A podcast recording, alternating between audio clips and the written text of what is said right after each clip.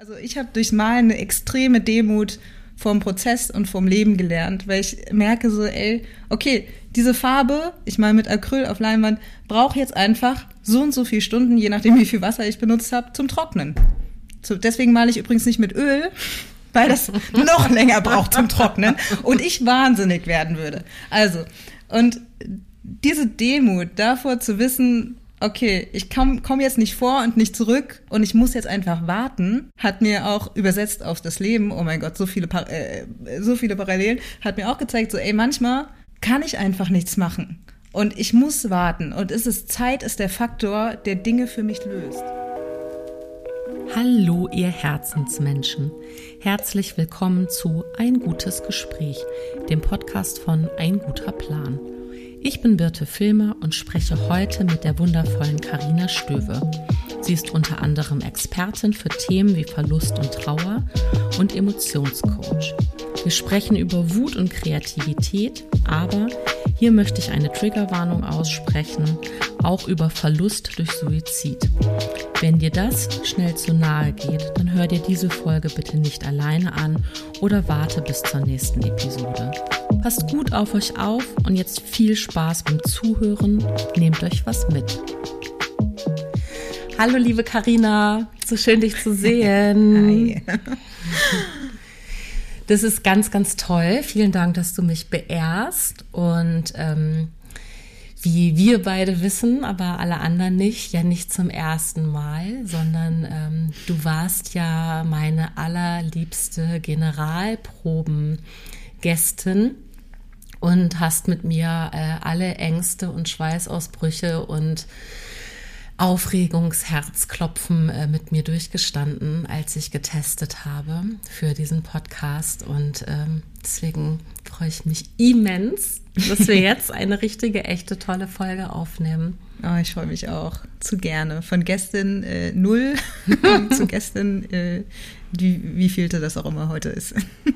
Leider die sechs. Du hast dir die sieben gewünscht, weil es deine, äh, weil's die, weil die sieben deine Glückszahl ist oder deine Leben. Hast du Lebenszahl gesagt? Ja, genau. Ja. Der, der, die Quersumme meiner, meines Geburtsdatums. Okay. Und ähm, ja, genau. Aber ähm, wahrscheinlich wird es die sechs, aber ich freue mich trotzdem. nehmen wir mit, nehmen wir mit. Alles klar. Ähm, liebe Karina, Möchtest du von mir vorgestellt werden? Möchtest du dich selber vorstellen? Du bist so vielseitig, es gibt so viel zu dir zu sagen. Sollen wir es gemeinsam äh, probieren?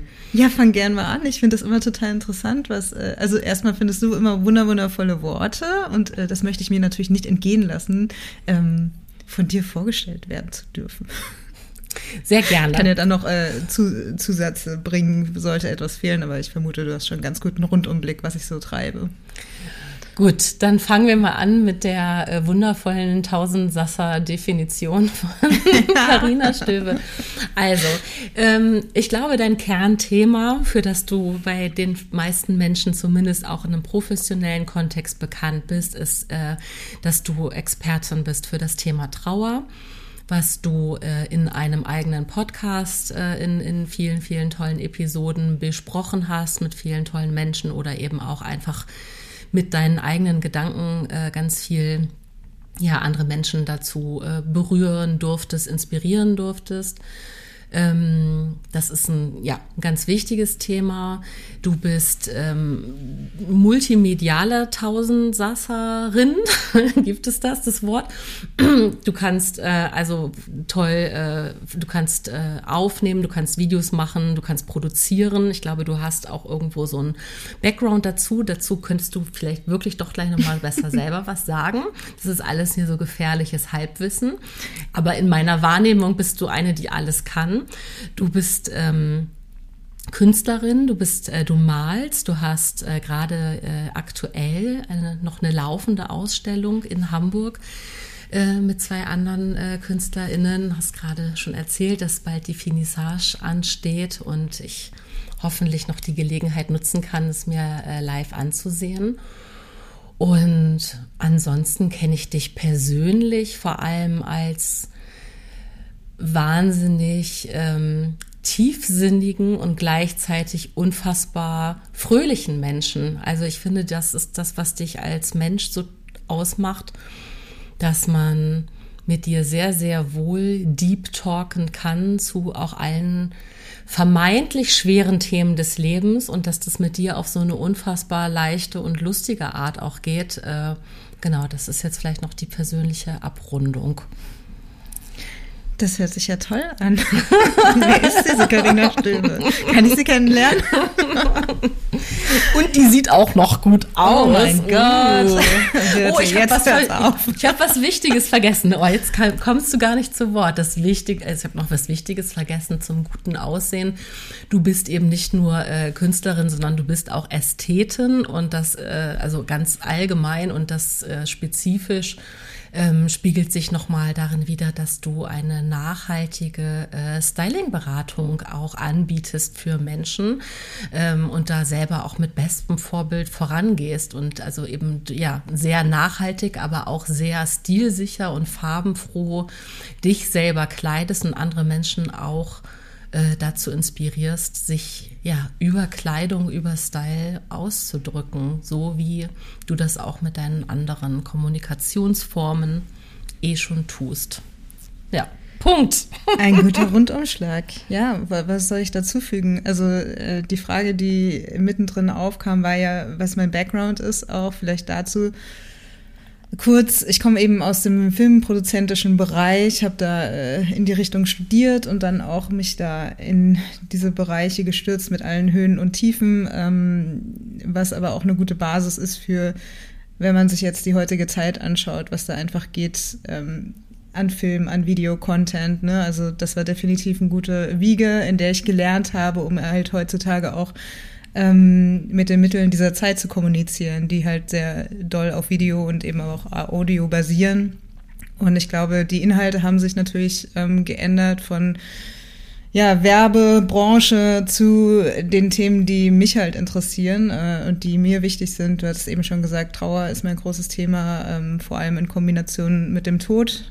Ähm, mein Podcast heißt ja auch äh, am Ende interessiert es jeden, jeden Gespräch vom Leben und Tod und ähm, genau das ist es, ähm, ja, worum es mir geht, um den Blick auf den Tod zu lenken, um dadurch aber auch das Leben wieder erlebbarer und ähm, greifbarer und äh, auch ja intensiver zu machen. Okay, das, ähm, ich habe jetzt gerade überlegt, ob ich jetzt trotzdem weiß, ob du eigentlich, also hast du Produzieren also hast du äh, Filmproduktion studiert oder hast du wirklich auch selber Kamera gemacht? Also ich habe Mediendesign mit Schwerpunkt auf Filmproduktion ähm, studiert. Also Mediendesign ist so ein großer Überbegriff, aber ich habe damals in Mainz studiert und da gab es einfach viele Fachbereiche, in die man dann, dann noch rein hat gehen können. Ein bisschen habe ich auch in Animationen reingeguckt. Also es hat mich auch extrem äh, interessiert, Storytelling etc., aber Filmproduktion, also wirklich auf Produzentinnen-Ebene, äh, ähm, Organisation etc., was mir heute auch in meinem, ähm, in allen meinen Dingen, die ich tue, sehr zugute kommt. Wie organisiert man ähm, Teams? Wie organisiere ich mich selbst? Wie organisiert man Finanzen? Äh, wie organisiert man Projekte? Wie bringt man überhaupt ein Projekt, sei es ein Film oder irgendwas anderes, auf die Straße? Wie kreiert man etwas äh, zusammen mit anderen? Ähm, das ist quasi das, was ich damals gelernt habe und dann eben auch in dem Bereich gearbeitet habe und ich das heute eben einfach nur mit anderen Sachen machen und mache und einfach nicht mehr so viel mit Film. Das sind ja eh tolle Skills, ne, die man wirklich für alles anwenden kann. Das hat ja, also wenn ich jetzt so das mal in Anführungszeichen setze, klingt das irgendwie voll einfach nach Erwachsenen-Dasein. Man muss irgendwie sein Leben organisieren, man muss seine Finanzen im Griff haben. Also äh, eigentlich krass, dass man das in so einer Filmproduktion äh, lernt und nicht irgendwie, äh, dass das nicht zum zu, zu, zu Standard-Unterrichtsthemen äh, von allgemeinbildenden Schulen gehört. Tatsächlich, ja. Ja. Aber ich glaube, das ist gar, also wir könnten jetzt darüber sprechen und ich, ich, ich äh, befürchte gerade, dass ich dann aber abschweife, weil ich schon Lust habe, dich ähm, doch auch erst zu deinen Kernthemen ein bisschen zu befragen.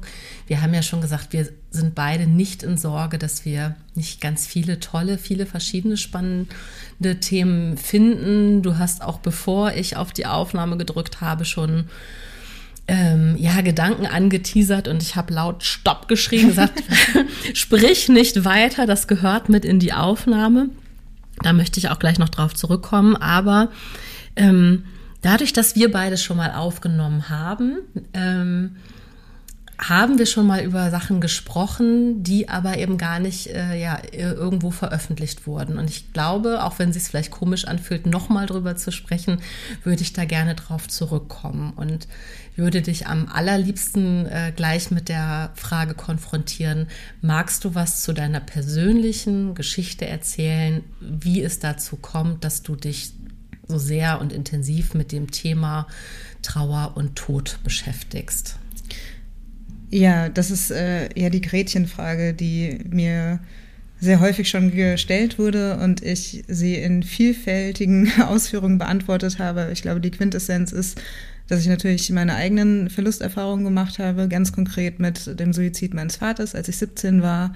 Ähm, das natürlich, ähm, ja, nicht leicht war, alles andere als das. Also der Tod eines Elternteils oder äh, Freund, Freundin, also all, eines nahestehenden Menschen ist eh immer unfassbar schwer, also unerträglich schwer. Und ähm, dann damit konfrontiert zu werden, dass eine Person sich selbst dazu entscheidet, äh, dieses Leben nicht weiterzuführen, ist natürlich unfassbar. Also das war für mich der erste Kontakt, äh, also nicht der erste Kontakt mit dem Tod, aber der erste Kontakt mit einer Trauer, die oder einem Schock erstmal, das ist ja das Erste, was da eintritt, ein Schockzustand, einer ähm, Taubheit, eines Unverständnisses, eines äh, eines ganzen Berges an eines Mount Everest und äh, noch viel krasseren Krater, Kraters, äh, Schlucht, Berg, was auch immer, also unermessliche Höhen und Tiefen von Emotionen, ähm, die mir davor noch nie begegnet waren und die ähm, definitiv dazu beitragen, dass ich mich heute so sehr damit beschäftige.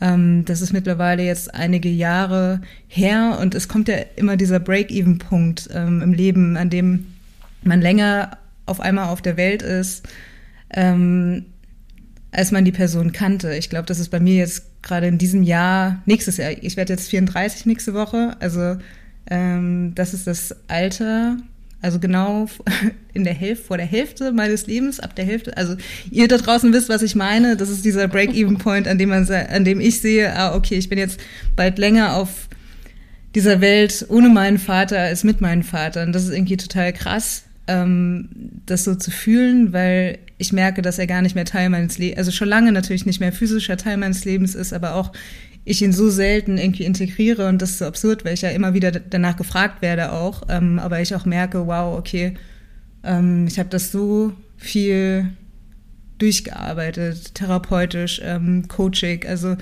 ähm, selbst mit so vielen, äh, durch alle Disziplinen der Achtsamkeit, der mentalen Gesundheit einmal durchspaziert, äh, äh, getanzt, äh, gekrochen, ähm, ge gehüpft, äh, äh, viel gekrochen, ähm, dass es ja sich so fern anfühlt. Und gleichzeitig ähm, habe ich mir dieses Thema ausgesucht, weil ich weiß einfach anhand meiner eigenen Erfahrungen, wie krass es ist für Menschen, ähm, geliebte Personen zu verlieren und ähm, was der Tod mit uns macht, was, was er mit mir gemacht hat und was er mit jeder Person macht, die in meinem Umfeld eine Verlusterfahrung hat.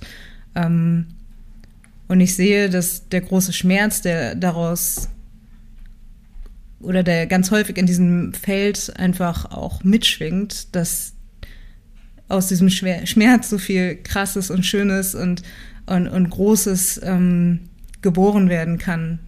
Aber es braucht Zeit. Und ähm, das ist die Faszination für mich damit, also ähm, mich mit dem Thema zu beschäftigen. Und ähm, auch wenn es natürlich irgendwie auch aus meiner eigenen Verlusterfahrung herrührt, ähm, ich merke, dass ich gar nicht so sehr, ähm, also dass es bestimmt da damit äh, zusammen hängt, aber dass die Geschichten, die ich erzähle oder die, mit denen ich mich äh, oder heutzutage jongliere, gar nichts mehr äh, mit mir zu tun hat, sondern nur mit den Menschen und mit, äh, mit jeder Verlusterfahrung, mit der ich quasi konfrontiert werde. Und ähm, das finde ich eigentlich sehr, also das finde ich super schön, weil ich dadurch Menschen kennenlerne und Menschen verbinde und Verbindungen schaffe, indem ich die Geschichten erzählen darf, ähm, im Podcast zum Beispiel, um einfach mehr für also Verbindung zu schaffen auf grundsätzlicher Ebene, weil es geht nicht um meine Geschichte, es geht eigentlich darum, dass wir alle checken, dass wir Menschen in dieser Erfahrung sind, um, ähm, um am Ende zu ähm, verstehen, dass wir eigentlich im tiefsten Inneren die gleichen Ängste und, und Freuden und all das haben. Und ähm, ja, das ist irgendwie so der, der Kern von meinem Podcast gewesen. Ich muss dazu sagen, Disclaimer, ich habe zwei Staffeln produziert und ähm, führe ihn aktuell nicht weiter. Das hat viele Gründe. Und ähm, merke aber, die Geschichten, die da sind, die spiegeln schon genau das wieder, was mir immer wichtig war zu zeigen. Dass mhm. der Tod einfach so ein krasser äh, Katalysator fürs Leben ist.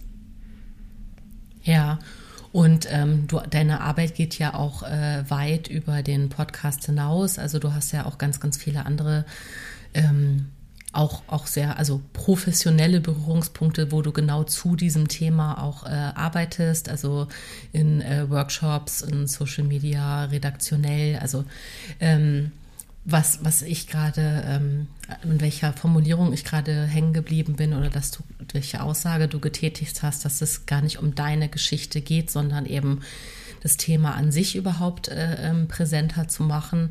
Und das gehört ja aber für mich zum Beispiel beides so stark zusammen, ne? weil es so, ähm, weil das ja immer diese Frage auch ist, äh, ähm, was braucht es für eine Sichtbarkeit von Themen ne? und gerade eben auch von diesen ähm, ja, Themen, gerade die alle mit Verlust auch irgendwie zu tun haben. Also das kann ja auch, ähm, können ja auch zum Beispiel, äh, mir fällt jetzt gerade spontan als erstes ein, was, was das Thema Fehlgeburten und, und äh, Sternenkinder, wenn man damit ähm, das erste Mal in seinem Leben irgendwo konfrontiert ist, ähm, in selber oder im Freundes- oder im Bekanntenkreis, dann ist das so ein Riesentabu. Ähm, ist jetzt einfach ein Beispiel, was mir einfällt. Und ich finde aber deine Geschichte, auch dein persönlicher Verlust, ist ja auch eine Geschichte, die sich wie so eine Tabu-Geschichte anfühlt, wenn man sie vielleicht das erste Mal hört. Ähm, Im Sinne von, es gibt zu wenig Alltagsgeschichten. Und das ist ja absurd, im, wenn man überlegt, dass, wie dein Podcast schon heißt, am Ende interessiert es jeden wir alle sterben werden. Also dass einfach der, egal wie, ja, der Tod wird das Ende unseres Lebens einfach markieren. Und trotzdem ist der Tod an sich so ein starkes Tabuthema. Auch der klassische, die klassische äh, äh, Altersschwäche mit, keine Ahnung, 97. So, ja. Also mein Opa ist letztes Jahr in seinem Fernsehsessel mit 95 friedlich beim Vormittag eingeschlafen, ja, entschlafen. Ähm, ja, weiß nicht, ist das schon ein Euphemismus äh, für das Sterben? Ähm, und ohne zu wissen, worauf ich gleich hinaus will, weil ich merke, ach doch, irgendwie, es berührt mich doch schon sehr, auch wenn ich deine Geschichte kenne, habe ich gerade gemerkt, dort, es macht auch gerade hier zwischen uns direkt gleich eine, ja, fast ein bisschen, äh, ähm, wie soll ich das sagen, so eine bisschen aufgeregte, ein bisschen, also so mit so leicht schwitzigen Händen, so eine Stimmung von, oh, jetzt möchte ich da ganz vorsichtig mit umgehen, ja, mit dieser Offenheit, ne, mit dieser, obwohl ich diese Geschichte kenne, obwohl wir schon auch äh, in einem in einem Testpodcast, aber auch schon vorher privat darüber gesprochen haben, macht es wieder was. Und ich glaube, dieses Gefühl, was wir beide vielleicht gerade sogar gemeinsam haben, das lässt sich ja auch so schön übertragen. Diese, diese Sorge, diese Angst, diese Vorsicht, wie spricht man darüber? Man spricht halt nicht irgendwie einfach so beim Spazierengehen, beim Kaffee trinken, mal eben übers Sterben oder über Trauer und über Verlust und wenn man das tut, dann mit dir. und ähm, genau, was ich vorhin schon sagte, als ich dich vorgestellt habe, mit dir geht das auch sehr leicht und sehr fröhlich. Und ähm, so habe ich dich kennenlernen dürfen mit einer wahnsinnig kreativen und äh, überhaupt sehr, sehr lebendigen Energie. Vielleicht kannst du dazu was sagen, also gerne auch persönlich sagen, wie da deine Strategien sind oder was, was deine also was du mit dieser Trauer gemacht hast, in, in, in was du sie jetzt nach diesen vielen Jahren umgewandelt hast. Wo stehst du da gerade? Hm, Trauer. Es ist interessant, weil ich glaube, mit dem Tod gehen, äh, das erste Gefühl, was man damit verbindet, ist irgendwie Trauer. Ähm, ich glaube, was ganz häufig da dennoch mitschwingt, ist Wut. Ähm, und natürlich beim Suizid, klar, kann man, muss man wütend sein. Und ich glaube, das ist etwas, was sich ganz viele Leute nicht erlauben. Äh, ich mir definitiv auch nicht erlaubt habe, dass tief in mir drin ich wütend war, dass er diesen Entschluss gefasst habe. Und ähm, das ist ein total, also es fühlt sich total egoistisch an, weil man sich denkt, so, also gerade wenn man in das Leidensfeld der anderen Person reingeht und sagt so, okay, diese Person hat diese, äh, diesen Schluss geschossen, ähm, entschlossen, ähm, Entschluss gefasst, geschlossen, entschlossen, sich entschlossen, äh, das zu tun, um einem Leiden ein Ende zu machen. Es gibt ja tausende Gründe, warum man sich das Leben nennt. Ähm, und äh, ich bin, glaube ich, eine sehr, sehr empathische Person. Ich war einfach sehr, sehr lange mehr bei meinem Vater, also nachdem er gestorben war, als äh, statt bei mir. Und zu gucken, okay, was für Gefühle sind denn bei mir da? Und was, ich dachte auch so, okay, ach so, von mir wird erwartet, dass ich traurig bin, weil mein Vater ja gestorben ist. Aber tatsächlich konnte ich mit dieser Trauer gar nicht, gar nicht so viel anfangen und weswegen ich das eher gedeckelt habe und halt einfach krass in Aktionismus gegangen ist und das war schon immer irgendwie mein Ausweg. Ich habe mich in die Arbeit gestürzt, ich habe mich ins Abi gestürzt, ins Studium gestürzt, ins Auslandssemester gestürzt etc. Und das war auch alles super und gut und hat mir geholfen, damit umzugehen, aber natürlich hat es auch was gedeckelt und zwar diese ganzen Gefühle, die darunter geschwelt sind.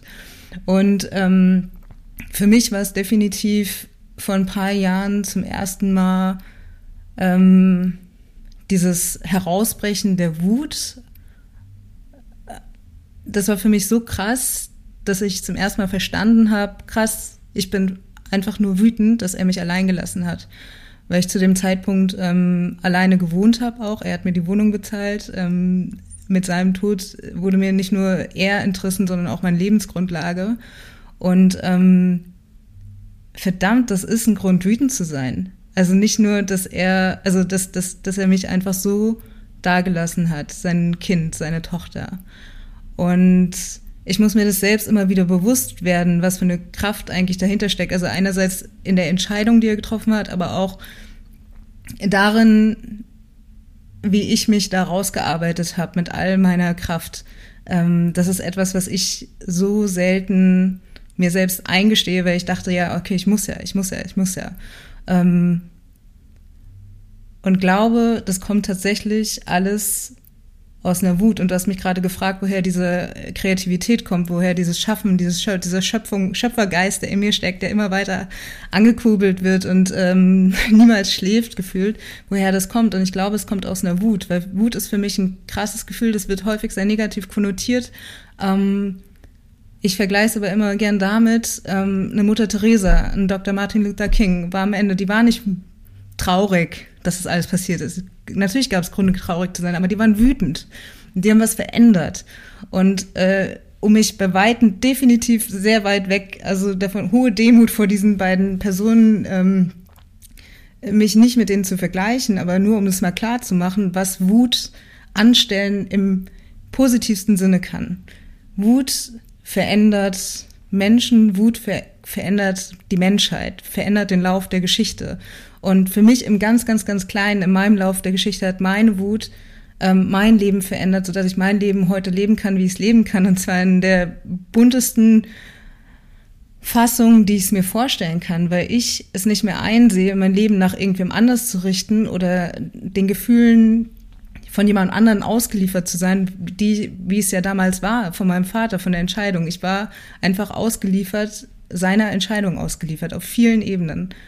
Und ich habe mir quasi die Wut zurückerobert und dadurch die Macht, mein Leben selbst in die Hand zu nehmen und einfach das Leben so zu gestalten, wie ich es möchte. Und das heißt nicht, dass es nicht die ganze Zeit nur bunt und schön und heiterteil ist. Ähm, dazu gehören auch die dunklen Ecken, ähm, aber auch die, ja, die, die, die Macht darüber zu haben, dass ich mich dem stellen kann. Ähm, das ist, glaube ich, das, woher auch alles, was ich schaffe, kommt, dass ich, mh, mm, dass ich keine Angst habe, mich den Höhen und den Erfolgen zu stellen, aber auch nicht den Tiefen und den Misserfolgen und Fehler zu machen. Und ich glaube, das ist das, was ich gelernt habe über all die Jahre, ähm, eine Flexibilität zu kreieren ähm, in Dingen, die ich angehe und einfach mich reinzuschmeißen, obwohl ich alles verlieren kann. War das wahrscheinlich, weil ich quasi schon einmal und oder mehrfach in meinem Leben alles verloren habe. Ähm, aber eigentlich ist es gar nicht so schlimm. Mhm. Das sind ganz schön viele starke Begriffe auch. Ist mir gerade so, äh, wenn ich jetzt Stichpunkte hätte mitschreiben müssen, dann ist mir aufgefallen, oder wenn ich mal hier nachträglich mit einem Textmarker da durchgehen darf, ähm, dann hast du, also finde ich das toll, wie du über Wut sprichst, weil ich definitiv auch zu den Menschen gehöre, die Wut erstmal auch als was ganz äh, Negatives, also dieses mit Aggression verbinden zum Beispiel. Ne? Und das ist ja ein super schönes Beispiel, wie du es gerade erklärt hast, dass Wut auch zu was Aktiven und Positiven führen kann und ähm, und dann hast du von Macht gesprochen und dass ich gerade dachte so, aha, die Wut hat dich ermächtigt, ja, diese Eigenverantwortung zu übernehmen. Und dann hast du nochmal gesagt, so, und deshalb habe ich auch keine Angst vor diesen Höhen und Tiefen. Und das sind gerade so krasse Eckpunkte in dem, was du gesagt hast. Also diese Wut hat dich ermächtigt, aktiv zu sein und das ist also toll, toll, tolles Bild, starkes Bild, also auch ein spirituelles Bild irgendwie für mich gerade auch inspirierend. Ähm und ja, also wir, wir, wir, wir malen, also wir zeichnen ja gerade Bilder mit Worten. Ich kann das wirklich nur sagen.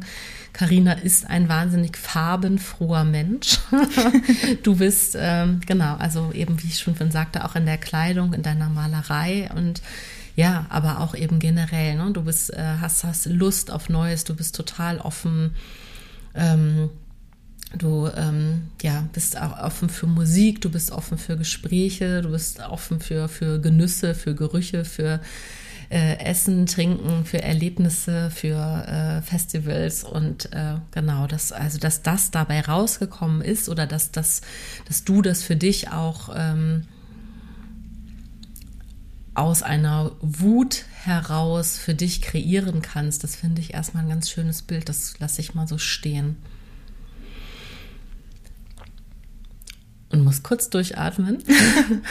um noch ein Bild reinzubringen, ich muss gerade an einen Vulkan denken. So ein Vulkan ist ja auch, scheint ja auch sehr, ähm, da steckt ja eine unfassbare Macht, um wieder bei den Worten zu bleiben, ähm, dahinter eine, eine Naturgewalt, etwas sehr äh, Destruktives auf den ersten Blick, aber was Vulkanerde, was daraus also erschaffen wird, das ist ja unfassbar. Also der Nährboden, der daraus erwächst, also das, was aus diesem Nährboden von Vulkan ähm, Erde quasi erwachsen kann, das ist ja ähm, hoch, ho höchstes Schaffenspotenzial überhaupt. Also so, und ich glaube, manchmal braucht es diese krassen Aufbrüche, Umbrüche, Durchbrüche, ähm, damit Neues geschehen kann. Vielleicht immer. Ne? Also vielleicht braucht es immer eine Revolution, ob intern, extern oder sonst was, damit damit es weitergehen kann. Und ich meine, wir sehen das ja jetzt im Außen, um jetzt äh, direkt das neueste, größte Fass aufzumachen. Ähm, kannst gleich gerne nochmal äh, reinschwingen, äh, wo auch immer du gerade den letzten Gedankengang hattest. Aber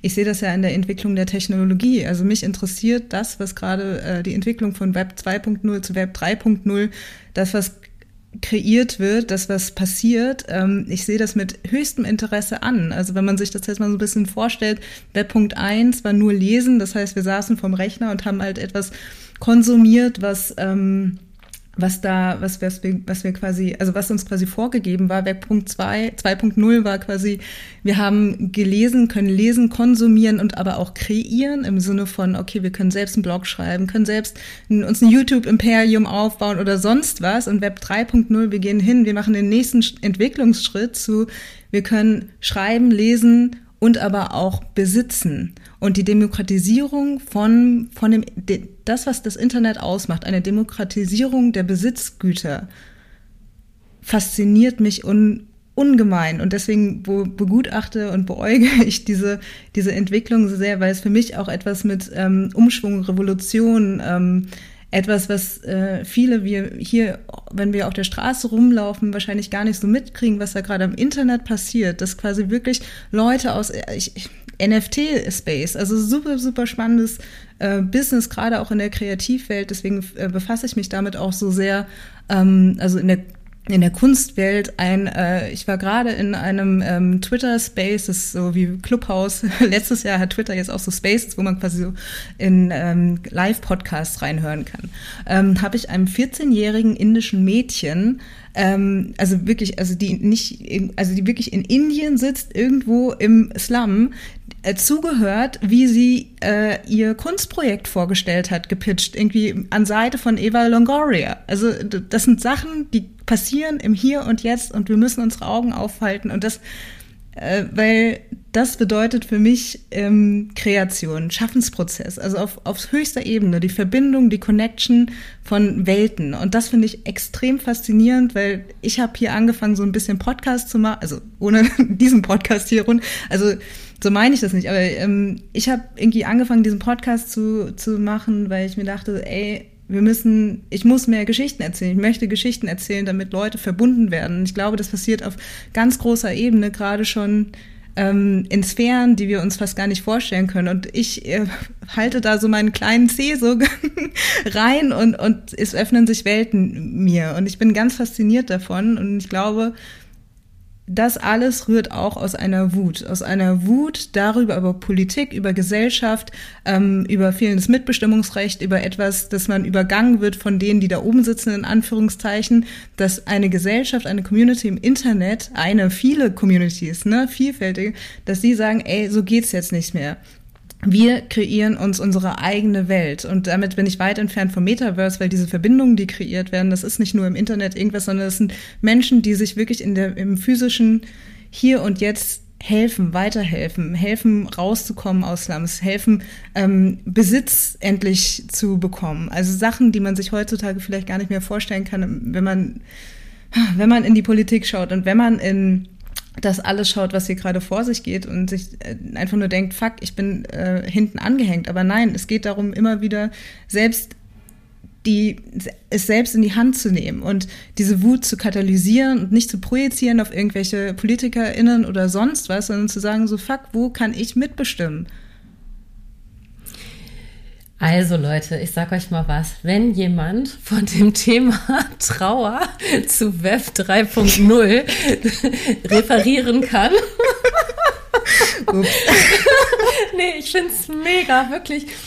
Also, nee, es ist wirklich einfach eine ganz, ich möchte, möchte am liebsten einen kleinen Mini-Applaus, weil es ist so mit leuchtenden Augen auf einmal was, war, bist du gerade auch einmal durchs äh, Web 3.0 geschwebt gerade. Ich möchte ähm, auf jeden Fall auch genau an das, was du zuletzt gesagt hast, anknüpfen weil wir ja eben genau auch gesagt haben, wir machen uns hier überhaupt keine Struktur und Vorgabe, worauf wir hinaus wollen, sondern wir wollen sprechen miteinander über die Dinge, die uns interessieren und die, die wir wo wir im besten Fall eben auch Menschen inspirieren können, weil wir über das sprechen, was uns interessiert. Und ähm, das angekündigte Thema, als ich vorhin Stopp gerufen habe und gesagt habe, ich möchte gerne, dass wir in die in, bei äh, an, angeschlossenen Mikros darüber sprechen, das knüpft da jetzt gerade total gut dran an, weil wir über den ähm, über die Freiheit gesprochen haben, Kunst zu schaffen und dass diese Freiheit, Kunst zu schaffen, eben auch äh, ganz stark an eine existenzielle Freiheit ein, äh, geknüpft ist, nämlich wirklich was, also ich versuche das mal wiederzugeben, was du vorhin gesagt hast, was würden wir denn tun, wenn wir alle keine ähm, existenziellen Sorgen hätten. Und du hast gesagt, es gibt eben Studien dazu, dass ganz viele kreative äh, Berufe und eben auch im Handwerk, aber eben auch im, im, klassischen künstlerischen Sinne einfach von Menschen ausgeübt werden, die einen äh, sicheren finanziellen Background haben, aus eher reicheren Familien kommen als aus Armutsfamilien. Ähm, weil eben diese Freiheit dafür ähm, eine Bedingung auch sein kann, nicht muss, aber es auf jeden Fall leichter macht. Und dass das die große Frage ist und die hast du eben auch wieder mit dem, mit dem Kernthema ähm, was wollen wir vom Leben? Ja, was wollen wir bis zu unserem Tod von unserem Leben? Was wollen wir damit anfangen? Ähm, dass wir uns diese Frage ja im Prinzip alle mehr oder minder bewusst stellen. Ähm, und wie würden wir sie beantworten, wenn mit maximaler Freiheit? Und das hat vielleicht lässt sich das gerade miteinander verknüpfen mit äh, deiner Rede übers äh, Web und über ähm, die Trauer und den Tod und die Wut. Jetzt schmeiße ich auch alles in einen Topf und versuche mal alle Gedanken irgendwie, die ich gerade so, die so ganz schnell hier angeknüpft sind in meinen kleinen Synapsen, ähm, da noch mit reinzuschmeißen und mal gucken, was du mir gleich für eine Suppe daraus kochst, wenn ich hier die Zutaten auf den Tisch lege, die Wortzutaten.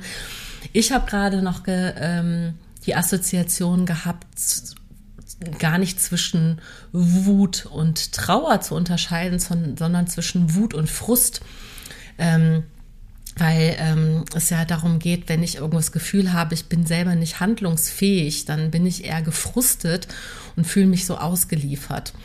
Und, ähm, und dass das, dass das die, dass die positive Variante von, von Frust eben dann die Wut ist, die dich wieder ermächtigt, um diesen da wieder, äh, ja, wörtlich anzuknüpfen. Ja, ja, das ist, das ist eine sehr, sehr gute Verknüpfung, weil ähm, in der Trauerarbeit, also ich ähm, bin ja maßgeblich auch ähm, mit im Entwicklungsteam von Vergiss. Das ist eine Hamburger Trauerbegleitung äh, von der wundervollen Annemone Zeim, die ich mittlerweile auch meine Freundin, eine meiner engsten Freundinnen nennen darf. Ähm, äh, verbandelt und von ihr habe ich sehr, sehr viel über Trauer gelernt. Also wenn jemand die wahre Trauerexpertin ist, dann ist sie die Grande Dame der Trauer, wie ich sie so gerne nenne, oder auch das Enfant terrible. Beides, äh, definitiv, weil sie die Szene sehr, sehr aufmischt und äh, all meine oder viele meiner Gedanken kommen, ähm, sind von ihr definitiv gefärbt, inspiriert zu, im, im besten Sinne. Ähm, das Problem in der Trauer ist, also Trauer ist, also grundsätzlich ist, alle Gefühle haben ihre Funktionalität, also Gefühle und da kommt mein Coaching-Background wieder, weil ich habe ein, ich bin auch Emotionscoach, bla bla bla. Ne? Aber die Sache ist mit Emotionen, Emotionen, wir sagen manchmal, sie sind negativ und positiv, aber das sind sie gar nicht. Sie sind entweder funktional oder nicht funktional. Also eine Trauer kann sehr, sehr funktional sein, weil du dich da durcharbeitest etc. Sie kann dysfunktional sein, wenn sie nicht mehr dir dienlich ist und sie dich hindert daran, äh, deinen Alltag zum Beispiel zu bewältigen. Und man kann dann mit Coaching-Methoden, mit Therapie, mit all diesen wundervollen Maßnahmen kann man es dann wieder schaffen, ein Gefühl in die Funktionalität zu bekommen, so dass es dir dient, weil alle unsere Gefühle haben einen Sinn, ähm, einen Überlebenssinn, eine Strategie für uns. So. Und das Problem an einer dysfunktionalen Trauer ist zum Beispiel, genauso wie an einer dysfunktionalen Wut, ist, dass man in einen Frust bekommt und man sich, wie du es so schön gerade schon gesa ge gesagt hast, dass man sich gelähmt fühlt, dass man das Gefühl hat, okay, ich komme nicht weiter, ähm, es blockiert mich, entweder innerlich oder äußerlich. Das können ja verschiedene Umstände sein. Und das Schöne ist an der Kreativität, deswegen habe ich mich der Kreativität im ähm, tiefsten Sinne verschrieben und vergiss man nie tatsächlich auch, also wir sagen immer so ein bisschen unter der Hand, aber ich sage es hier einfach offen, dass Kreativität unsere Religion ist, weil wir daran glauben, dass Kreativität und das, das damit einhergeht, der, ein Schaffensprozess, er bringt dich wieder ins Tun. Und Kreativität ist entkoppelt und muss entkoppelt sein von ich erschaffe etwas Schönes, etwas nach Standards, etwas sonst, so wie wir das im Kunstunterricht kennengelernt haben. Es muss irgendwie aussehen, es muss vielleicht fotorealistisch gezeichnet oder sonst was sein. Ähm, Kreativität ist im Grunde nur Lösungen finden. So, und du, so, Annemone bringt immer das schöne Beispiel, wenn, ähm, wenn man gerade äh, den Bus verpasst hat zum super wichtigen Termin, sind wir auf einmal alle kreativ, ne? Und finden irgendeine Lösung, um noch punktgenau zu diesem Termin zu kommen. Das ist Kreativität, Lösungen zu finden. Und wir schauen, denken, okay, das ist nur irgendwie irgendwas Schönes gestalten, aber nein, Kreativität ist im wahrsten Sinne ähm, eigentlich äh, die, die, die Lösung zu all unseren Problemen, weil äh, sie es ist Innovation, es ist äh, wir verknüpfen Dinge miteinander und wenn man in einen ja wenn wenn man ins Kreieren kommt und äh, das da gibt es ganz viele Übungen dazu, dann können wir fast nicht gefrustet sein, weil wir ja etwas erschaffen. Und das Interessante am Kreationsprozess, und das kann ich aus meinen malerischen Tätigkeiten sehr gut verstehen, dass man in diesem Kreationsprozess dann aber trotzdem wieder an einen ähm, äh, Frustrationspunkt kommen kann, weil äh, auf einmal ähm, wieder so ein Leistungsempfinden kommt. Also so, dann ich schaue auf mein Bild und habe drei Pinselstriche getätigt und merke so, ah, ich komme nicht vor, ich komme nicht zurück, ich kann hier keine Steuerung Z klicken, wie geht's weiter? Und man kommt nicht weiter. Und da kommt bei mir im Malprozess eine, also ich habe durchs Malen eine extreme Demut vom Prozess und vom Leben gelernt, weil ich merke so, ey, okay, diese Farbe, ich mal mit Acryl auf Leinwand, braucht jetzt einfach so und so viele Stunden, je nachdem wie viel Wasser ich benutzt habe, zum Trocknen. So, deswegen male ich übrigens nicht mit Öl, weil das noch länger braucht zum Trocknen und ich wahnsinnig werden würde. Also, und diese Demut davor zu wissen, okay, ich komme komm jetzt nicht vor und nicht zurück und ich muss jetzt einfach warten, hat mir auch übersetzt auf das Leben, oh mein Gott, so viele, äh, so viele Parallelen, hat mir auch gezeigt, so, ey, manchmal kann ich einfach nichts machen. Und ich muss warten. Und es ist Zeit ist der Faktor, der Dinge für mich löst. Und natürlich bin ich gefrustet und denke mir so, ich will dieses Bild aber eigentlich fertig kriegen. Ich hatte, die größte Demut war, ich liebe Demut. Demut ist ein großartiges Wort, muss man viel mehr verbreiten, also und, und in, in, in seiner Essenz vor allem erleben, erlebt, also wirklich fühlen, was das bedeutet, Demut zu haben. Ähm, als ich eine Auftragsarbeit fertig machen wollte, Gott, ähm, und ich hatte so ein Bild im Auge, ja, okay, ich mache das so und so. Und dann ich habe einfach tagelang in diesem Bild gemalt und es ist mit jedem Tag schlimmer geworden. Also richtig. es ist richtig, richtig beschissen, also in meinen Augen. Und ich bin fast verzweifelt an diesem Bild. Ich habe so gekämpft. Ich habe so richtig gekämpft mit diesem Bild. Und dann einen Tag vor Abgabe, das Ding sah aus, ne? Also so das, äh, natürlich nicht getrocknet, gar nichts. Habe ich diese Auftrag, diesen Auftrag abgesagt, habe gesagt, so ich kann das jetzt nicht. Ich kann also wirklich wie so eine Künstlerin, so nein, ich kann das jetzt nicht. Ich fühle es nicht. Aber es war wirklich so, ich habe wirklich gekämpft mit diesem Bild.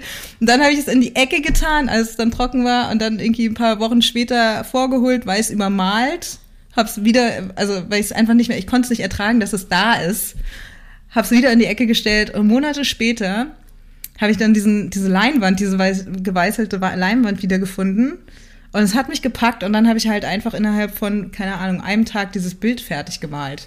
Und das Bild war, ist das schönste Bild, also das, was mir am, also was viele Leute am meisten berührt von meinen Bildern und was mich am meisten berührt, weil ich die Geschichte dahinter kenne und weiß so, dieses Bild hat mich sehr viel gelehrt äh, und hat mir mich selbst näher gebracht. Ich weiß nicht, ob das, das richtige, die richtige Wortkombination war, aber es hat mich mir so nahe gebracht wie es, äh, wenige, wenige Dinge. Ne? Also es war wirklich ein sehr therapeutischer Prozess, muss ich tatsächlich sagen. Ich habe mit meiner Therapeutin auch drüber gesprochen. es war, es war ein Kampf und dieses Bild werde ich einfach nie verkaufen, weil dieses Bild mir einfach so viel aufgezeigt hat und, ähm, und so viel Frust ähm, gezeigt hat und aber ich durch den Frust durch bin und wieder in die Kreation bin. Und ich glaube, das ist der Kreislauf, den, ähm, der wichtig ist, sich zu erinnern, immer wieder loszulegen. Und sei es, wenn es fünf Schritte zurück ist. Weil du kannst frustriert sein und das ist okay, aber lass es dich nicht lähmen, weil dieses Gelähmtsein, diese Schockstarre, das ist es ist okay für einen Zeit, für einen Moment, aber de facto musst du da nicht drin sein. Du kannst sagen, okay, was ist der nächste Schritt? Und ich spreche hier ähm, auch von, also ich möchte hier den Bogen auch ziehen zu mentaler Gesundheit, weil ich bin definitiv nicht an dem Punkt, wo ich oder oder würde niemals mir anmaßen, ähm, jemanden, der in einer tiefsten Depression ist, zu sagen so, ah, du musst nur noch einen Schritt vorgehen, mal doch mal ein Bild, Tüdelü, ne? Also diese ganze äh, toxische Positivität, dieses, ähm, das, das, dieses bunt Anmalen von etwas, was man nicht an der Oberfläche reparieren kann, sondern im tiefsten Innern, ähm, das, ich mache da Grenzen. Also deswegen, ich sage das so salopp, wenn man in einem ähm, relativ stabilen, gesunden ähm, Status ist und da Frust erlebt und da aber auch wieder einfach auch mal sagen kann, okay, dann lasse ich es halt mal fünf Tage trocknen und mal es dann nochmal weiß an und guck dann nochmal. Aber hier de de definitiv zu differenzieren, wenn man in einem in einem mentalen Notzustand ist, also wirklich in einer Depression. Und ich kenne diese, ich kenne diesen Zustand sehr, sehr, sehr gut dann ist es vermessen, von außen zu sagen, ja, mach doch einfach das und das, weil das funktioniert nicht. Dann ist es wichtig, sich professionelle Hilfe zu holen. Ganz einfach.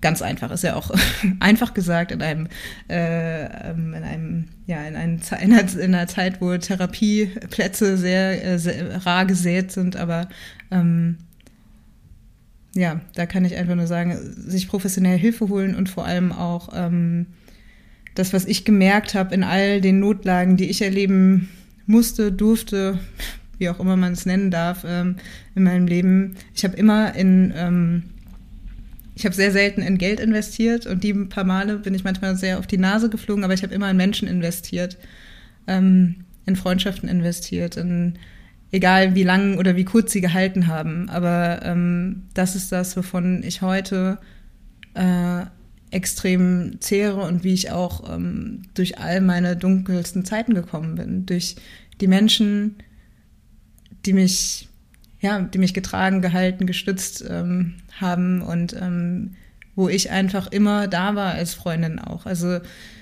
ich glaube, das ist etwas, was wir uns extrem vor Augen führen müssen, dass in dieser, ich habe diesen kleinen Ritt ins Web 3.0 gerade getan und ähm, was mir da aber auch wichtig ist und jetzt auch mit dem kleinen äh, Duktus zu äh, mentaler Gesundheit, ist, dass es im Endeffekt auf unsere Beziehungen ankommt, auf unsere Verbindungen. Und äh, es ist egal, ob das im Web 3.0 passiert, es ist egal, ob es auf physischer Ebene hier ähm, mit uns im Raum passiert.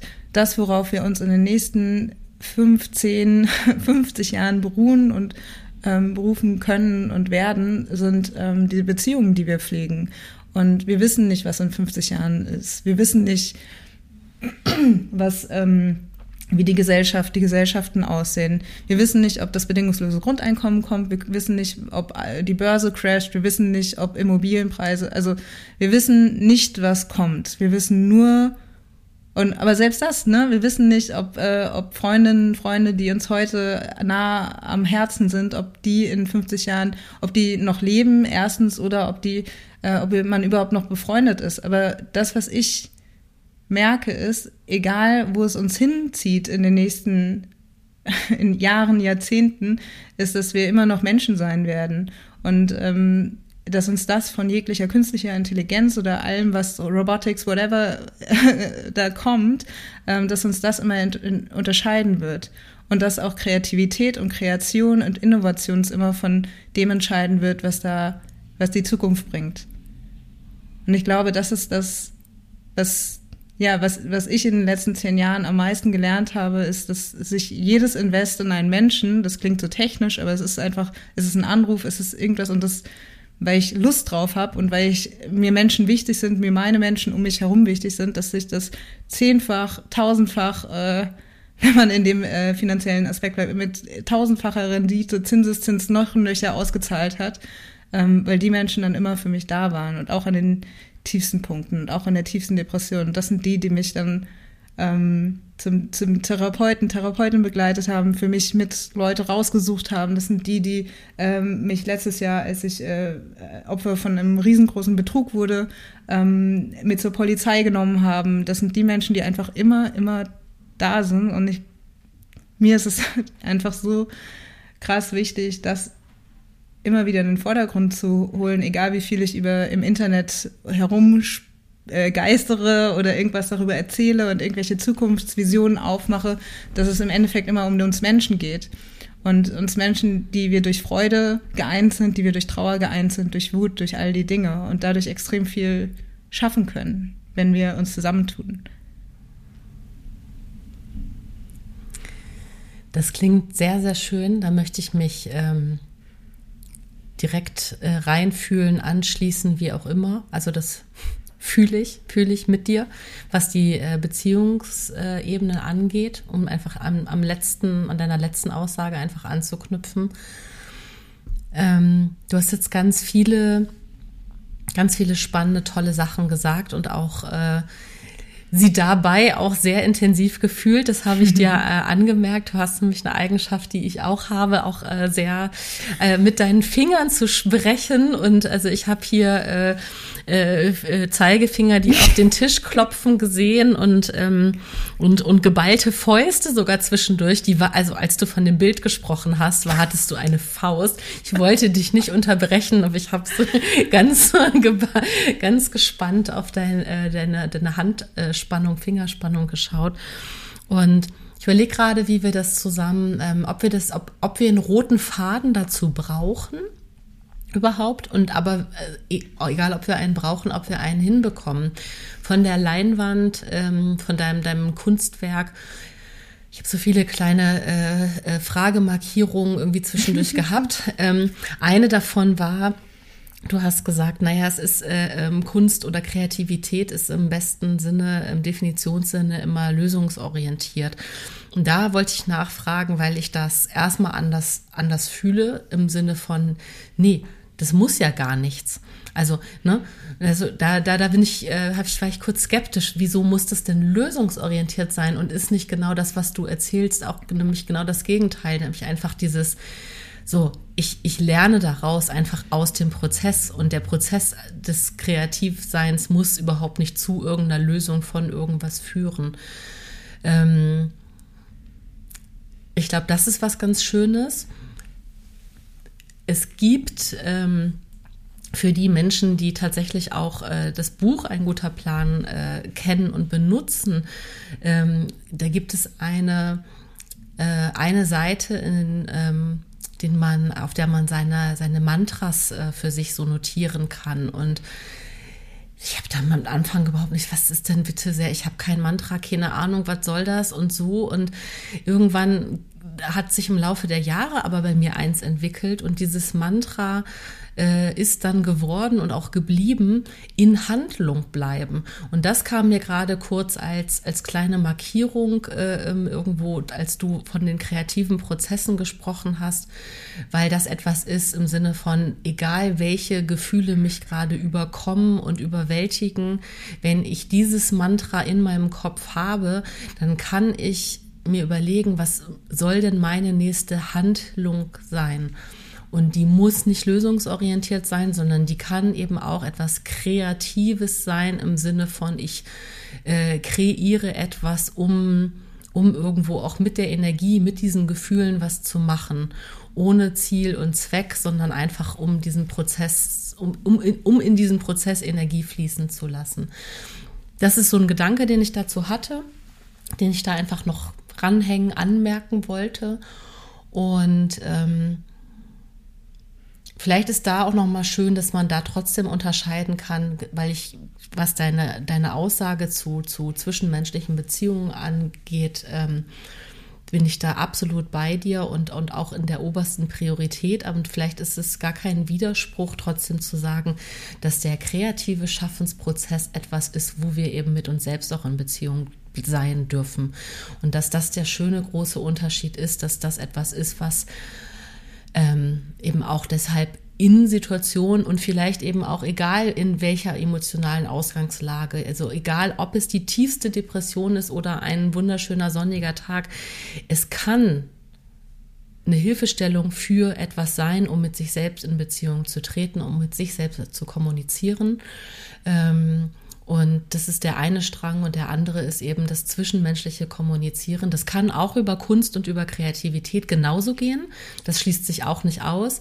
Aber es ist eben das, was, was vielleicht einfach unabhängig voneinander so gut funktioniert. Ich darf, wenn ich gerade nicht in der Lage bin, mit anderen Menschen zu kommunizieren, wenn ich gerade nicht in der Lage bin, auch Beziehungspflege zu betreiben, vielleicht ist das eine Option, dann mit mir selber zu kommunizieren. Und ähm, genau, und Freunde, Menschen um sich rum zu haben und in Menschen zu investieren, da äh, genau, da können wir können wir hier mal so eine kleine machen wir gleich noch so eine Börsenepisode so von wegen hier Aktienkurse von In welche Menschen sollte man investieren? Die, die einen zum Lachen bringen, die, die einen irgendwo mitzerren zu Veranstaltungen, die man freiwillig nicht gehen würde und hinterher dankbar ist, dass man doch Oh da ja. war. Menschen, die gut zuhören können, Menschen, die gute Fragen stellen können. Menschen, die gut umarmen können und ja, was sind noch da, was ist bei dir hoch im Kurs? Umarmen ist wichtig, ja. Denn wenn man manchmal reichen Worte nicht, ne? Und da äh, kann ich direkt an die Kreativität anknüpfen. Ähm, du, ey, bringst es echt so gut auf den Punkt. Ähm, ich glaube, es war auch missverständlich ausgedrückt. Für mich ist Kreativität schon lösungsorientiert, aber nicht zielorientiert. Also es geht um eine Lösung, einen Weg, also ein Teil. Für mich ist Lösung auch nicht das große Ganze, sondern ein Teilstück. Ich glaube, das ist Definitionssache, das ist in meinem Kopf einfach so Lösung, wie ich vor dem Bild saß und mit diesem Bild gekämpft habe und halt die Lösung kann auch einfach sein warten. Also das, äh, damit hatte ich noch lange nicht das Ziel, das fertige Bild im Kopf und deswegen ist äh, Malen immer so ein schönes Beispiel, weil es so schön anschaulich ist. Ähm, deswegen äh, ich bin tatsächlich eine sehr ähm, zielstrebige Person. Äh, das steht mir sehr häufig im Weg. Ich stehe mir sehr häufig selbst im Weg, gerade auch in diesem Malprozess, ähm, aber auch in ganz vielen anderen äh, Themen. Und ich glaube, das ist ähm, das, das meine ich damit nämlich ähm, nicht oder ist für mich deswegen eh schon ausgeschlossen, habe ich hier natürlich nicht so ausgeführt, weil es für mich der, der, der Normalzustand war, dass ähm, es bei ähm, Kreativität definitiv nicht darum geht, ein Ziel zu erreichen, sondern es geht ums Tun, ums Handlung, ins Handeln kommen, so wie du es auch so schön gesagt hast. Und ähm, für mich stehen Menschen auch hoch im Kurs, das ist interessant, ähm, dass ich das gerade meinte mit dem Umarmen ähm, und dass das eben auch vielleicht das Wichtigste ist, ähm, mit das Wichtigste, wenn Worte nicht ausreichen, denn zum Beispiel anhand, ja, gerade im Angesicht des Todes, ähm, finden wir ganz häufig keine Worte und sind Worte auch banal, ähm, werden banal im Angesicht zu sowas Großen. Ich meine, die Kunst, ähm, Künstler, Künstlerinnen äh, dieser und jeglicher Zeiten haben sich mit dem Tod auseinandergesetzt und versucht, eine Sprache, äh, eine Musik, äh, Töne, alles zu finden, ähm, eine Visualität für etwas, was nicht greifbar ist, weil wir wissen einfach de facto nicht, was danach kommt. Ähm, Kommunikation kann auf so vielen Ebenen passieren und äh, da können wir direkt ans Malen anknüpfen, weil ich saß letztens mit zwei Freundinnen zusammen ähm, und äh, mein einer guter Freund da an meiner Seite meinte so zu mir so, ey, oh, ich habe letztens ähm, ich habe letztens ein, äh, ein Bild, gezeichnetes Bild von meiner Nichte bekommen. Ähm, und äh, ich fand das so schön, aber ich konnte gar nichts dazu sagen und so. Und da meinte meine andere Freundin, die auf der anderen Seite saß, die auch Künstlerin ist, meinte so, ja, aber mal dir doch, mal ihr doch ein Bild zurück. Und ich dachte so, oh mein Gott, das ist so einfach. Kunst mit Kunst beantworten. Geh, sprich mit ihr ihre Sprache. Du musst doch gar keine Worte finden dafür. Antworte ihr in einem Bild. Und er war so, wir waren alle so, oh mein Gott, das ist so cool, das ist so einfach und das ist so cool. Und klar, wie, wie machen wir es denn, wenn wir im Ausland sind und die Sprache nicht sprechen, wo auch immer? Wir versuchen auf einer anderen Ebene eine Kommunikationsebene zu finden. Und äh, mit Kindern, klar, mal den doch ein Bild zurück. Ich fand das so ein schönes Beispiel und so ähm, bezeichnend auch dafür, dass Worte nur eine Art der Kommunikation sind und wir so viele andere äh, wundervolle Mittel haben, die wir so vergessen. Es ist so schön. Ich will sofort mit dir eine Kunstbrieffreundschaft anfangen, Karina. Ich möchte Geil. bitte, dass wir uns Bilder Oh. malen und die un, ohne zu, mit Worten zu kommentieren schicken. Das beantrage ich hiermit hochoffiziell. Wie wundervoll ist das denn? Es ist tatsächlich, soweit ich weiß, auch ein, ähm, eine, äh, ein Werkzeug aus der Kunsttherapie. Ich möchte mich hier nicht zu weit aus dem äh, Fenster lehnen, falls da KunsttherapeutInnen unter euch sind. Ich kenne aber eine Kunsttherapeutin, die, ähm, die so arbeitet, die ähm, die Person, äh, die Klientin, den Klienten etwas malen lässt und sie antwortet darauf mit Kunst. Also es wird nicht darüber gesprochen, ah, was könnte da, also dieses äh, psychoanalytische, sondern es geht darum so, ah, du malst mir das und das ist das, was ich sehe, was ich fühle. Also sie antwortet auch mit einem Bild und dann spricht man vielleicht darum, muss aber nicht. Und das finde ich sehr interessant, ähm, weil das funktioniert ja auch auf sprachlicher Ebene, dass ähm, du mir zum Beispiel etwas erzählst und ich muss gar nicht anfangen, Lösungen zu finden oder, oder irgendwas. Das ist ja häufig auch gar nicht das Ziel. Du willst ja eigentlich häufig nur etwas erzählen. Und äh, manchmal hilft es dann auch schon, ähm, also mache ich ganz häufig oder versuche es mir anzueignen, auch zu fragen, ähm, was brauchst du gerade von mir? Brauchst du mich als Freundin? Soll ich mit dir in den äh, mentalen Fight gehen und auch über den Typen äh, herziehen? So? möchtest du, dass wir hier gerade eine Lösung finden? Möchtest, möchtest du, dass ich dich in den Arm nehme? Was brauchst du gerade von mir? Ähm, und manchmal hilft es einfach, äh, also das ist schon mal eine mega krasse Hilfe, aber halt auch ähm, ähm, häufig versuche ich auch einfach ähm, wiederzugeben, was die andere Person gesagt hat, um halt herauszufinden, ist das richtig, was ich verstanden habe. Auch gerade in Konfliktsituationen ähm, ist es ja häufig so, dass der, der eine äh, redet etwas und, und, und regt sich auf und dann kommt das bei mir an und du hast mich gerade eher auf dem falschen Fuß erwischt und ich gehe in die Luft und sonst was, aber statt einfach mal zu gucken, okay, was sagt denn die andere Person da gerade und äh, wo kommt das bei mir an? Habe ich das überhaupt richtig verstanden oder ist es gerade, äh, dockt das bei mir auf Beziehungsebene an, obwohl es gerade um eine Sachebene gibt? Ich meine, da gibt es ja verschiedene Kommunikationsmodelle etc., die, bei denen das auch ähm, diskutiert wird etc. Und das finde ich, ähm, ohne sich zu sehr an Theorien oder Modellen zu entlang zu lang, hangeln, ähm, finde ich das schon mal so ganz schön, das irgendwie sich bewusst zu machen. So, okay, manchmal ähm, redet man auf ganz unterschiedlichen Ebenen miteinander. Und ähm, das zu übersetzen dann zum Beispiel auf eine visuelle Ebene, auf eine Kunst oder auch auf eine Klangebene, auch sehr spannend.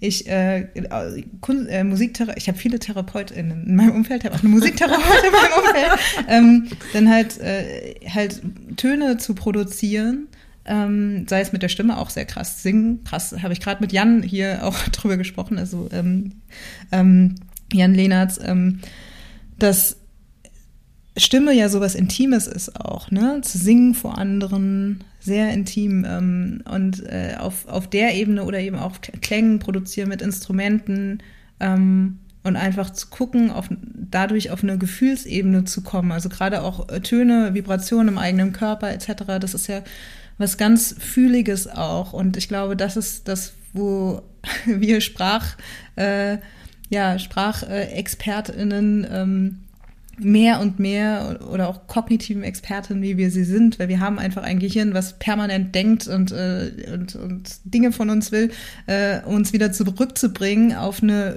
Gefühlsebene, weil es geht nicht nur mit Emotionen und es geht aber auch nicht nur mit unserem Gehirn. Es muss immer eine Verbindung geben. Und äh, ich weiß, wir hatten vorhin drüber gesprochen, den Bauch, der, den kann man auch nochmal fragen, was der will. aber ich glaube, es tut uns allen sehr gut, immer noch mal mehr auf die Gefühlsebene zu gucken oder noch weniger zu gucken, sondern zu fühlen und zu schauen, so, okay, was macht das denn gerade mit mir? Und ähm, gerade in diesen Zeiten, in diesen Zeiten der Pandemie, ähm, können wir uns noch mehr die Frage stellen, so, hey, was hat uns durch diese Zeiten gerettet? Und ganz häufig war es Kunst im weitesten Sinne. Waren es Serien, waren es Podcasts, waren es ähm, sonstige Dinge, Musik, und das ist für mich ein ganz interessanter Aspekt, weil den Wert der Künste muss man an dieser Stelle einfach nochmal herausarbeiten, weil Kunst bringt uns durch die dunkelsten Zeiten. Etwas, was andere Leute kreiert haben und wir darauf wiederum reagieren mit Gefühlsausdrücken meistens. Ne? Also Serien lösen ja ganz viel uns aus, aber mit Musik, das macht was mit uns. Und das ist für mich etwas ganz Interessantes, gerade wenn ich wieder in die, also wieder den weiten Bogen in die Zukunft spanne. Und du hattest vorhin die Studien äh, ähm, erwähnt, äh, um wer da nachschauen will, das war ein dänischer oder ist ein dänischer ähm, Wirtschaftsprofessor, der sich in den USA tatsächlich, also muss man ja jetzt nicht mal auf die ganze Welt äh, dann aufspannen, aber ist ja häufig schon eine ganz gute Stichprobe seit den 19, äh, 1850er Jahren angeschaut hat, ähm, woher Menschen kommen, die sich künstlerisch betätigen ähm, und dass einfach ein hoher Prozentsatz ähm, derer, die das tun, aus einem sehr wohlhabenden Haus, Hause kommen. Und tatsächlich auch Leonardo da Vinci, Michelangelo, die weit vor 1900, äh, 1850 geboren wurden, aber selbst die kamen aus einem wohlhabenden Haushalt. Das wissen wahrscheinlich die wenigsten. Das waren keine armen Künstler, das waren Leute, die äh, äh, aus Banker- und Notarsfamilien kamen. So. Und dann stellt sich mir die Frage, warum oder was würden wir tun, wenn wir alle ähm, ja, genug Geld hätten, Stichwort bedingungsloses Grundeinkommen, darüber kann, scheiden sich ja die Geister. Ich möchte hier keine finale Aussage dazu machen, kann ich auch gar nicht. Ähm, aber was würden wir wirklich tun, wenn wir genug Geld hätten zum Überleben? Und das ist, glaube ich, auch die große Frage, die sich mir von Anfang an geöffnet hat mit, dem, mit der Begegnung mit dem Tod und mit dem vielen drauf rumreiten, okay, was will ich noch erleben, machen, tun, ähm, bevor ich sterbe. Ähm, das ist ja die große Frage, warum sind wir hier, wofür, ähm, was möchten wir hier hinterlassen? Äh, Stichwort Kinderplanung, Stichwort ähm, Weltherrschaft, keine Ahnung, Stichwort ähm, ein Business kreieren oder sonst was. was Hast du gerade Weltherrschaft gesagt? Was? Carina? Habe ich mir was? ja, aber einfach so, das ist ja die große Frage und ich glaube, die Frage, ähm, äh, da müssen wir uns gar nicht, also ich liebe es immer, mich, äh, ich liebe es immer, mich mit dem Tod zu konfrontieren. Nee, aber ähm, ich liebe es immer, die großen Fragen auch mit der eigenen Endlichkeit zu verknüpfen. Aber wenn wir viel kleiner werden und uns fragen würden, was wäre denn, wenn ich genug Geld hätte? Ähm, und das ist natürlich unterschiedlich definiert. Aber wenn meine Miete, Krankenversicherung, sonst was gezahlt wird und ich auch noch essen darf, kann davon, so, super. Und vielleicht noch ein bisschen reisen oder sonst was. Was würde ich denn wirklich machen? Also wirklich, wirklich würde ich den Job machen, den ich jetzt mache? Würde ich ähm, das Hobby machen? Würde ich, was, was würde ich machen? Ähm, und ich vermute, dass viele Leute tatsächlich sich etwas Kreatives und kreativ äh, muss nicht nur malen oder Musik machen sein, das kann auch Schreinern, das kann äh, Töpfern, das kann alles mögliche sein, einfach kreativ im Sinne von ich erschaffe etwas, das kann auch ein Unternehmen gründen sein tatsächlich. Ich finde äh, Unternehmertum sehr kreativen, ähm, etwas sehr Kreatives, als, ähm, weswegen ich mich so sehr auch damit beschäftige.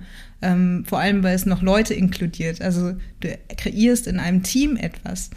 Ähm, ich glaube, viele Leute würden auf diese Dinge zurückgreifen und sagen so, hey, eigentlich würde ich gern das und das machen. Und ähm, da finde ich einfach die Entwicklung spannend, was in den nächsten Jahren, Jahrzehnten kommt, ob ein bedingungsloses Grundeinkommen in der einen oder anderen ähm, Form kommen wird und was das mit unserem, mit unserer Gesellschaft verändert. Mal abgesehen davon, dass viele Berufsfelder einfach ähm, durch ähm, künstliche Intelligenz, äh, Roboter etc., was auch immer, ähm, ja, was heißt, es klingt immer so fatal, aber ich meine das im besten Sinne auch, ähm, ja, einfach äh,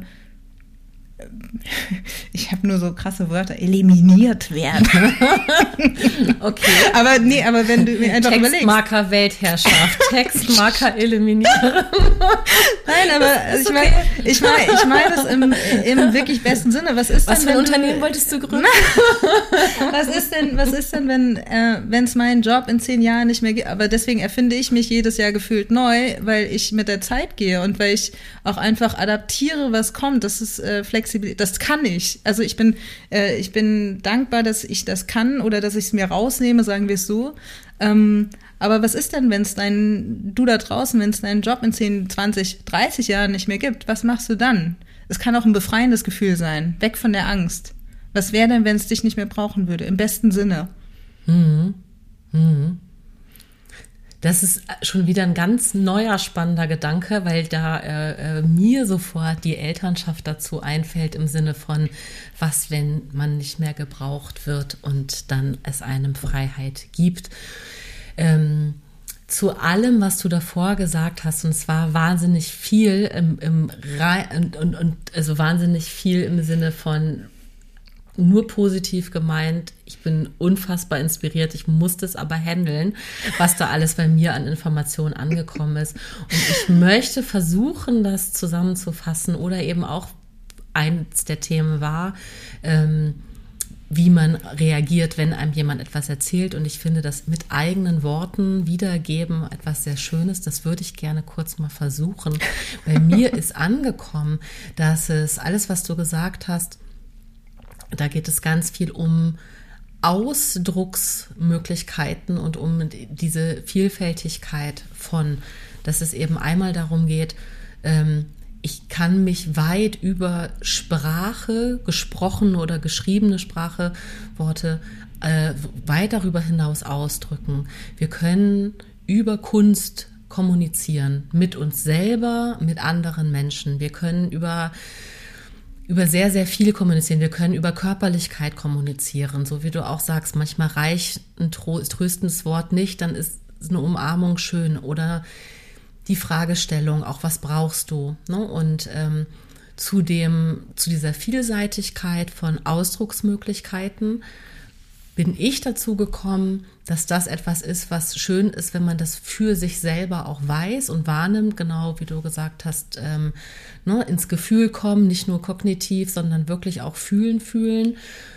Wenn man das schafft für sich selber, eben zu wissen, dass es diese Ebenen gibt, und wenn man dann schafft, es irgendwie auch zu erkennen, wie viele verschiedene Möglichkeiten ich selber äh, habe, um mich auszudrücken. Und ob es Gesang ist oder Malerei oder Sprache oder ein Brief oder ein was auch immer, ähm, dann, dann kann ich im besten Fall wieder auch mich meiner selbst ermächtigen und gucken, wo ich handlungsfähig bin, auch in, in schwierigen Zeiten. Ähm, ich habe vielleicht eher die Ressourcen in den, in den leichten und in den guten Zeiten ähm, zielführend äh, irgendwo hinzukommen, wenn man wie du ein, ein, ein ehrgeiziger, zielstrebiger Mensch ist, wie du dich gerade auch beschrieben hast, weil das ja auch was Wundervolles ist. Also ne, sich Ziele zu setzen und sie auch tatsächlich zu erreichen, ist ja, ist ja ein wundervolles Gefühl. Und dafür ist es einfach ganz toll, auch zu wissen, auf welche Ressourcen man zurückgreifen kann. Und die sind so individuell, wie alles im Leben eben ist. Ne? Und das ist, glaube ich, dann nochmal die vielleicht letzte oder vorletzte Konklusion, die ich da aus deinem, aus deinem äh, Gesagten für mich ziehe. Ähm, dass man eben nicht sagen kann, ähm, ne, ach, du bist depressiv, mal doch mal ein Bild. Das ist also das Letzte, was wir hier als Aussage beide treffen wollen, sondern Möglichkeiten aufzuzeigen und dass es sehr, sehr wichtig ist, dafür zu lernen, was tröstet mich, was stärkt mich, was brauche ich dass es toll ist, wenn man Menschen, wenn man ein Umfeld hat, was das natürlich auch äh, fördert und generiert. Also ist es das Schönste, was es gibt, sind Menschen, Freunde, geliebte Menschen um einen rum, die einem genau diese Fragen stellen. Was brauchst du? Ähm, aber man kann sich es eben auch selber fragen.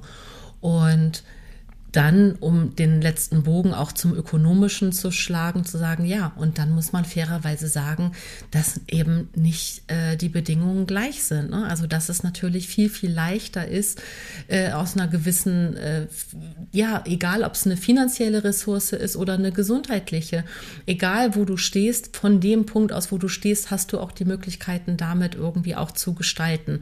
Und es ist eben keine äh, äh Schande, sich einzugestehen, dass entweder die finanziellen Ressourcen gerade sehr knapp sind oder die emotionalen. Und dass man da eine Bestandsaufnahme braucht, um zu gucken, okay, wo stehe ich, wo fange ich an und wie viel Hilfe brauche ich von außen und habe ich die Ressourcen, das zu kommunizieren. Das war mein Versuch einer Zusammenfassung. Das ist eine wundervolle Zusammenfassung. Ich liebe es, dass du das Thema Ressourcen noch mal reingebracht hast, weil das, äh, das hat, da habe ich tatsächlich heute Morgen drüber gesprochen, dass ich das auf gar keinen Fall ver vergessen darf, weil ähm, das sind Sachen, die waren mir bis vor ein paar Jahren gar nicht klar, wie viel ich doch eigentlich brauche, weil ich immer dachte, ich brauche gar nichts und niemanden. So, aber das ist natürlich Quatsch. äh, und sich dessen bewusst zu werden und ähm, auch ähm, da kommt die Demut wieder ins Spiel, die Demut vom Leben, die Demut vom Lauf der Dinge, äh, die Demut vor der eigenen Zerbrechlichkeit, emotional wie physisch. Ähm,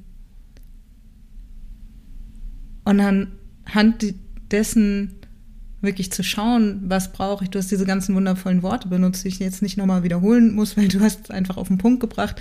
Ähm, für mich ist es so ein bisschen eine emotionale Vorsorge.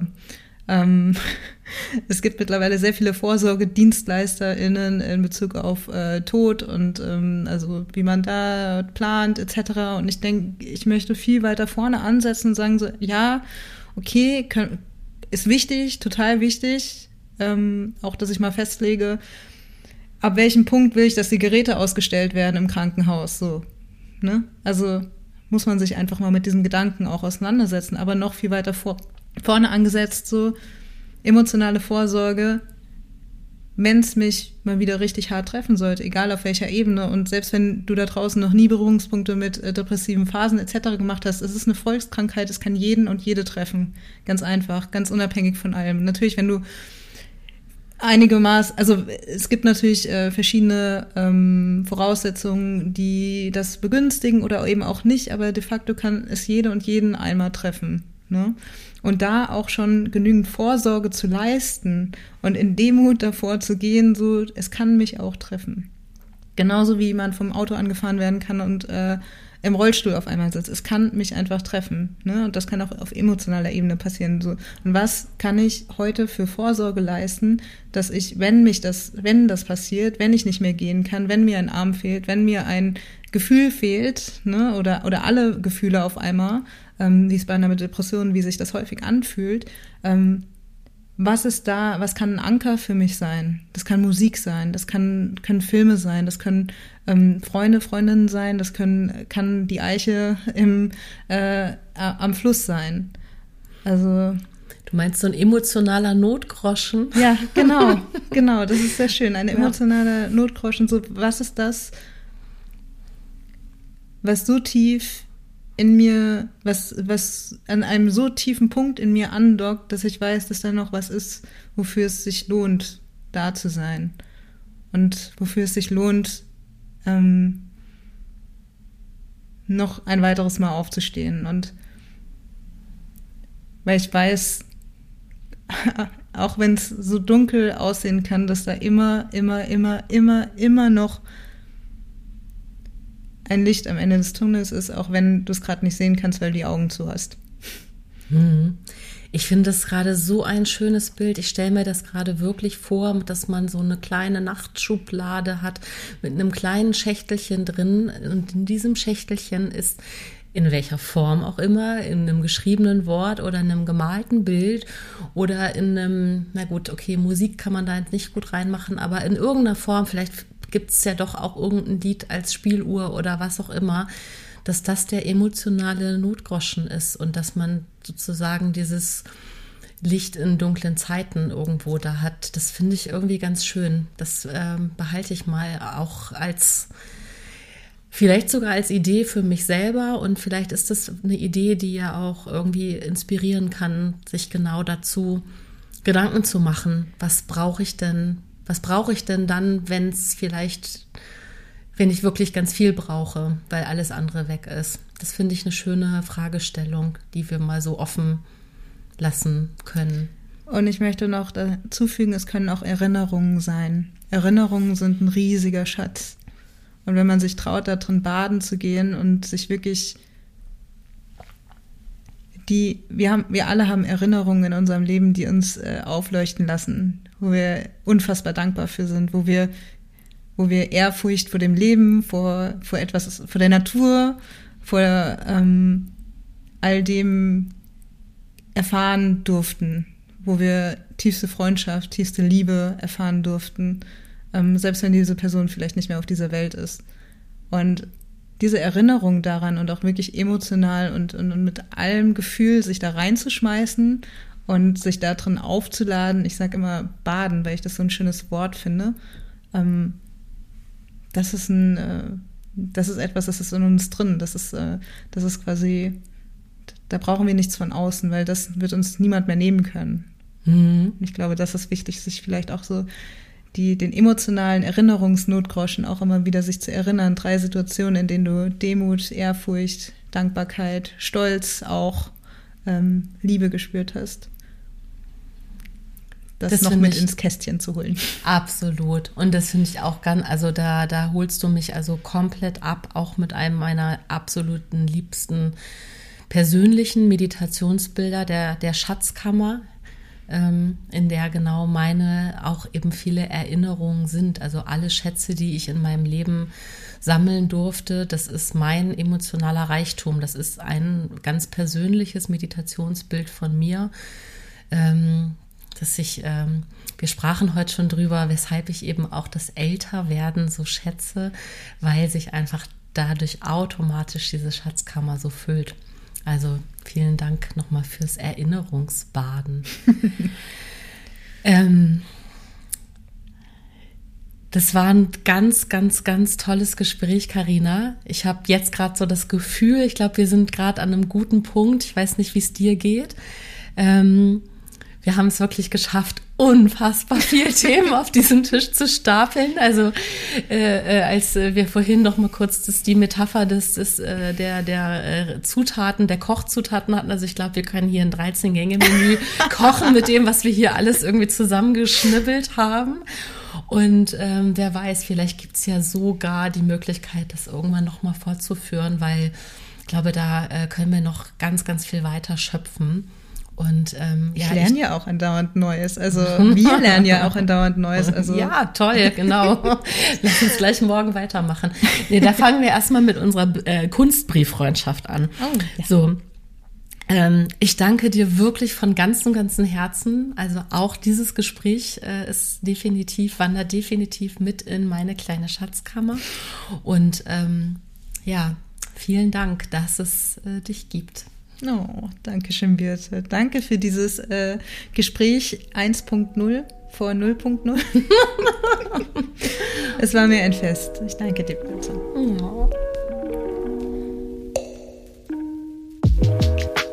Ihr Lieben, danke, dass ihr bis hierhin zugehört habt. Ich hoffe, euch hat das heutige Gespräch gut gefallen. Alle Infos zu meinen GesprächspartnerInnen und weiteren Themen verlinke ich euch in den Show Notes. Wenn ihr euch weiterführend für Achtsamkeit und Selbstreflexion interessiert, schaut gerne mal auf einguterplan.de vorbei. Alles Liebe für euch. Bis zum nächsten Mal. Eure Birte.